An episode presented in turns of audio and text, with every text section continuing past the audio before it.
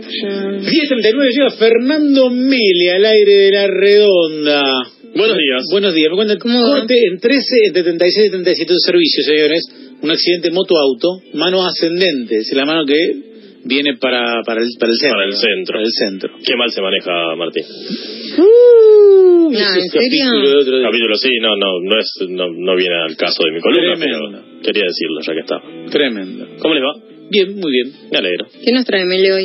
Hoy vamos a hablar de un señor que fue bautizado, y así comenzamos, miren qué particularidad. Uy, Ya sabemos fue bautizado. Fue bautizado, sí.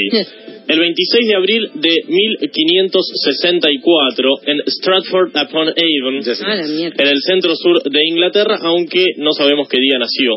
Y es el señor William Shakespeare. Upa. Con esa localidad ya está, no puede ser Sí, otro. Stratford es sinónimo de Shakespeare.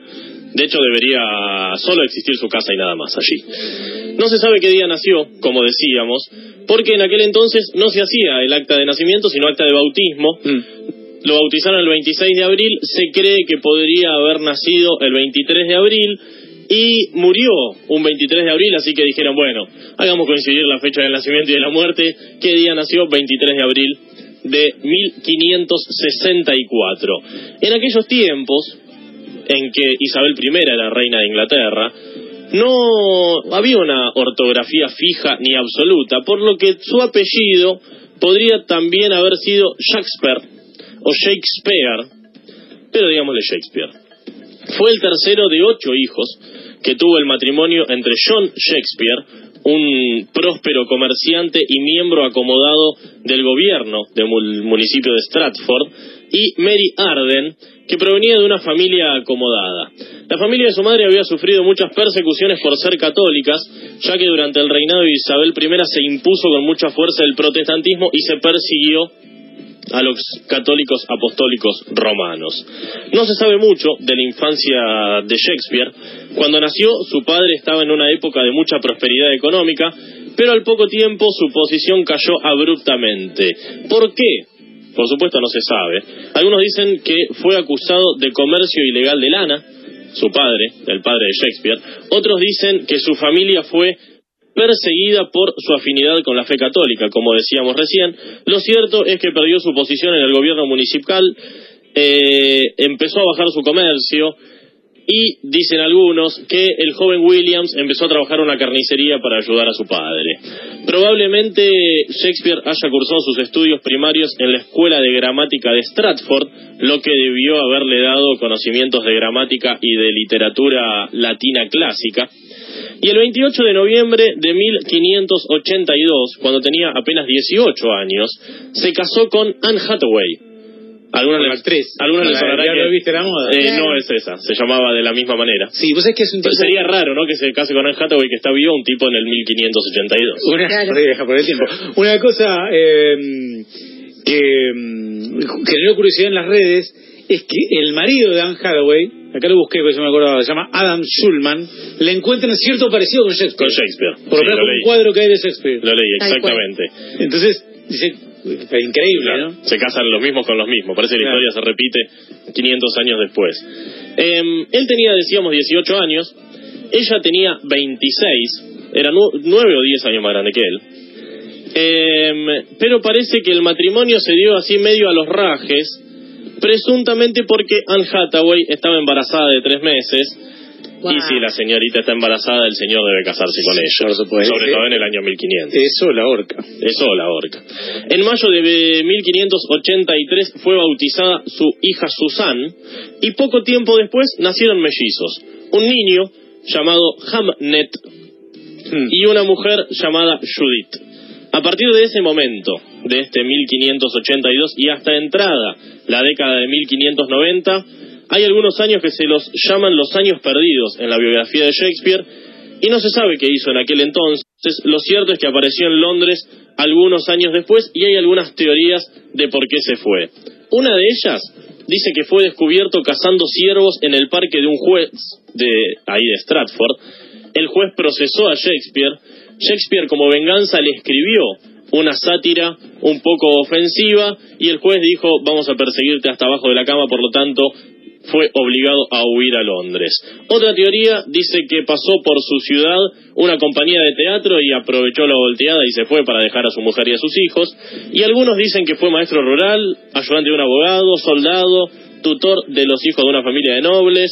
No se sabe muy bien qué sucedió. Lo cierto es que en 1592 Shakespeare estaba instalado en Londres trabajando como dramaturgo y es descrito por otro escritor inglés llamado Robert Greene como un parlanchín indiscreto, embellecido con nuestras plumas, que con su corazón de tigre envuelto en piel de comediante es capaz de impresionar con un verso blanco como el mejor y que es el único que sacude escenas. Sacude escenas lo utiliza como una analogía de su apellido, Shake Sin, Shakespeare, y ahí le encuentra alguna analogía. Según una teoría, comenzó siendo el cuidador del teatro, luego fue ascendido a acomodador, luego fue miembro del cuerpo de baile, luego actor y finalmente autor de las obras que allí se presentaban. Consideremos el teatro una cosa radicalmente diferente a lo que conocemos hoy. La película Shakespeare apasionado lo muestra de alguna manera así. Em, los actores se cambiaban ahí un costadito del escenario, apenas tapados por una cortina, se pintaban, eh, se maquillaban, se pintarrajeaban todos ahí al lado del escenario, no había nada oculto, estaba todo muy a la vista, escenografía casi que no existía, si tenían que representar una pared, un tipo se tiraba yeso o cal encima, se pintaba de blanco y se paraba ahí como si fuera una pared. Eh, si tenían que representar una guerra, se paraba con dos espadas cruzadas y decía, acá está habiendo un conflicto bélico, una cosa muy distinta a la que conocemos ahora. No estaba permitida la participación de mujeres en aquel entonces, por lo que todos los papeles eran representados por hombres, los papeles de mujeres los hacían hombres jóvenes con voz dulce, sin barba, con carita de bien de nene, una vez que pasaban la mayoría de edad y empezaban a tener rasgos más masculinos, empezaban a hacer los papeles que correspondían a hombres. Comenzó a escribir con mucha frecuencia, comenzó a escribir en hojas sueltas, no se hacían copias en aquel entonces, todos los actores estudiaban del mismo papel, fundamentalmente por falta de tiempo, porque todos los días se presentaba una obra distinta, una obra nueva. Si fracasaba la obra, al día siguiente había que escribir una diferente porque al público no le había gustado. Si la obra gustaba, podía repetirse algunas veces durante el mes.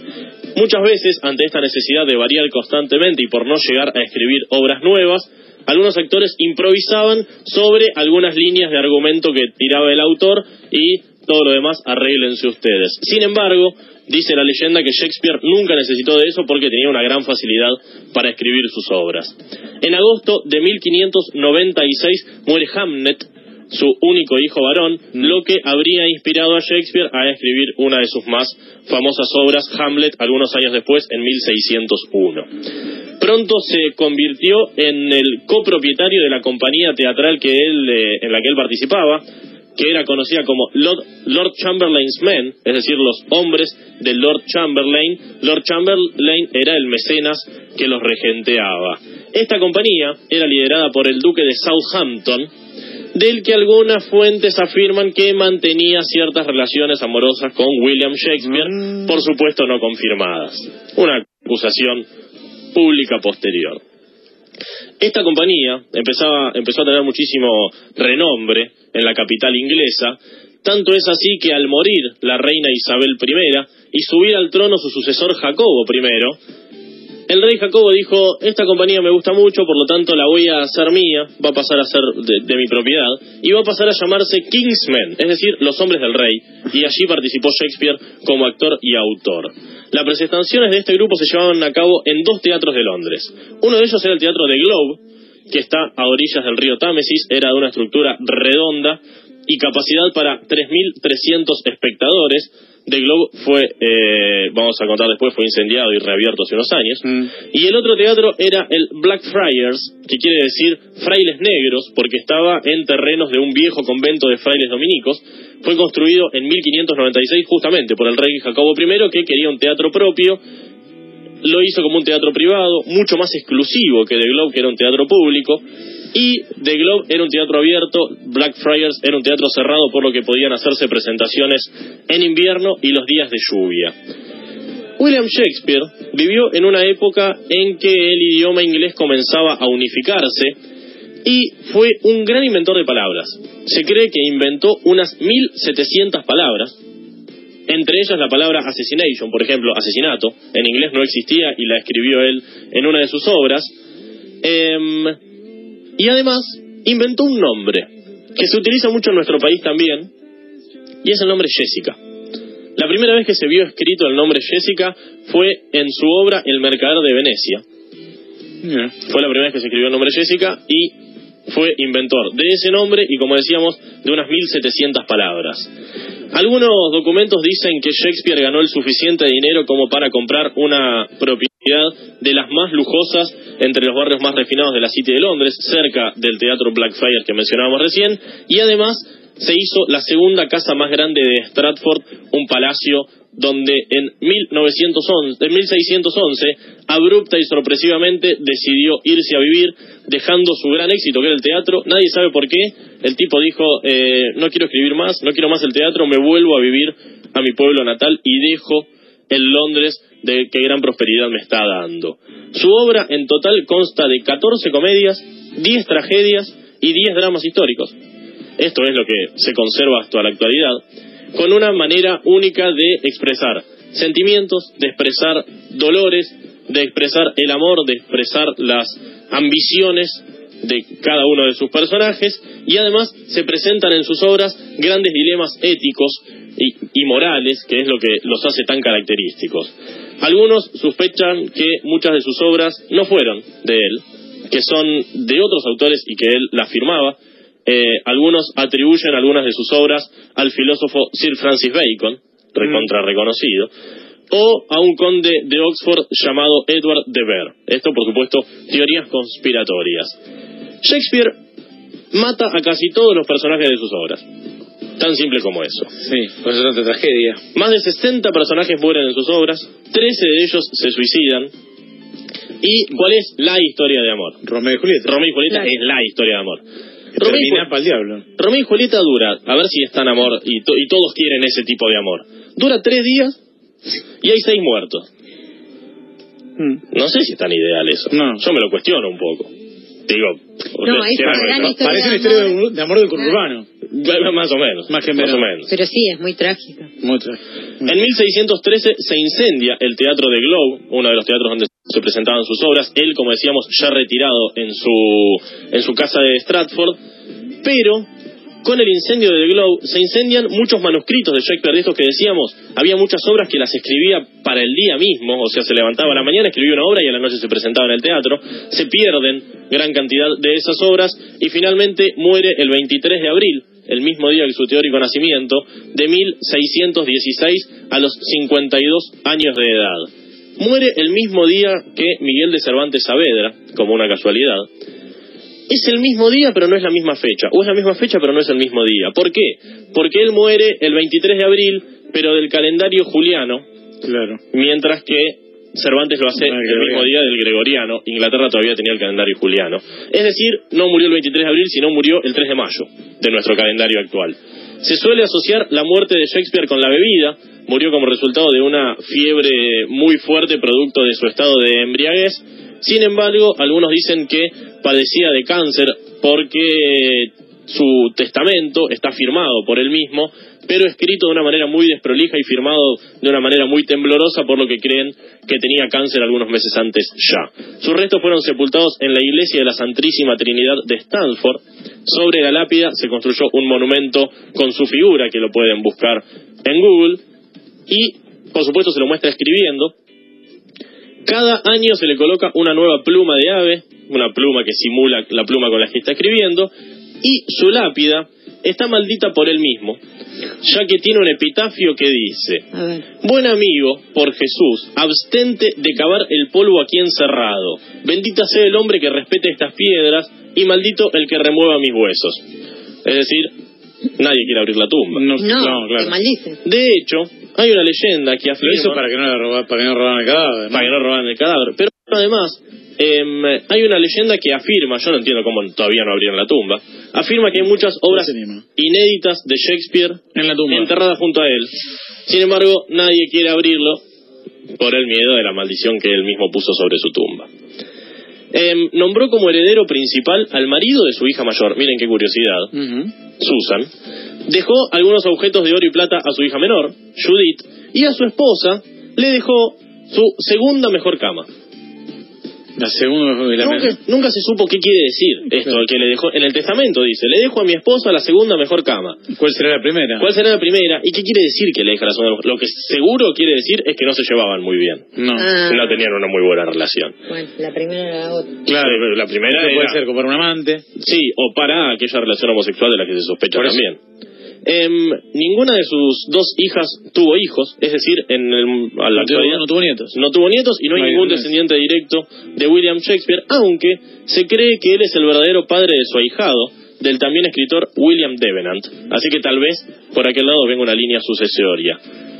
Finalmente, su obra, una de sus obras más conocidas, Macbeth, Macbeth, así se dice, es la obra más representada en el mundo. Sí. Sí, es, la, que- es la del, la del tipo que se volvió con el poder. Exactamente, el rey. Mm. El rey y su lady. Se cree que se dan seis actuaciones diarias de esta obra en el mundo. Es decir, que cada cuatro horas se hace Macbeth en alguna parte del planeta. Sí. La, la tragedia, además, creo que es el nombre Sí, completo. la tragedia de Macbeth. Creo que sí. Exactamente. Mm. Sí. No, no le, vos es que no leí Romeo y Julieta. Ni... Yo sí, solo Romeo y ¿Sí? Julieta. De- Ni, no, leí Macbeth y leí, leí El Rey Lear de Shakespeare. pero No, ni, Ru- ni Romeo y Julieta ni Hamlet. yo No, solo leí... No, Hamlet tampoco, el rey y Romeo y Julieta, únicamente. En el colegio, si mal no Claro, recuerdo. no, sí, también en el colegio. Bueno, bien, eh, El- interesante. sí. El teatro. Eh, el teatro. El teatro. El Este teatro. señor fue el teatro. Exactamente. Interesante, Fer, gracias. Hasta el martes que viene. Fernando Megue trajo sus biografías hoy con William Shakespeare.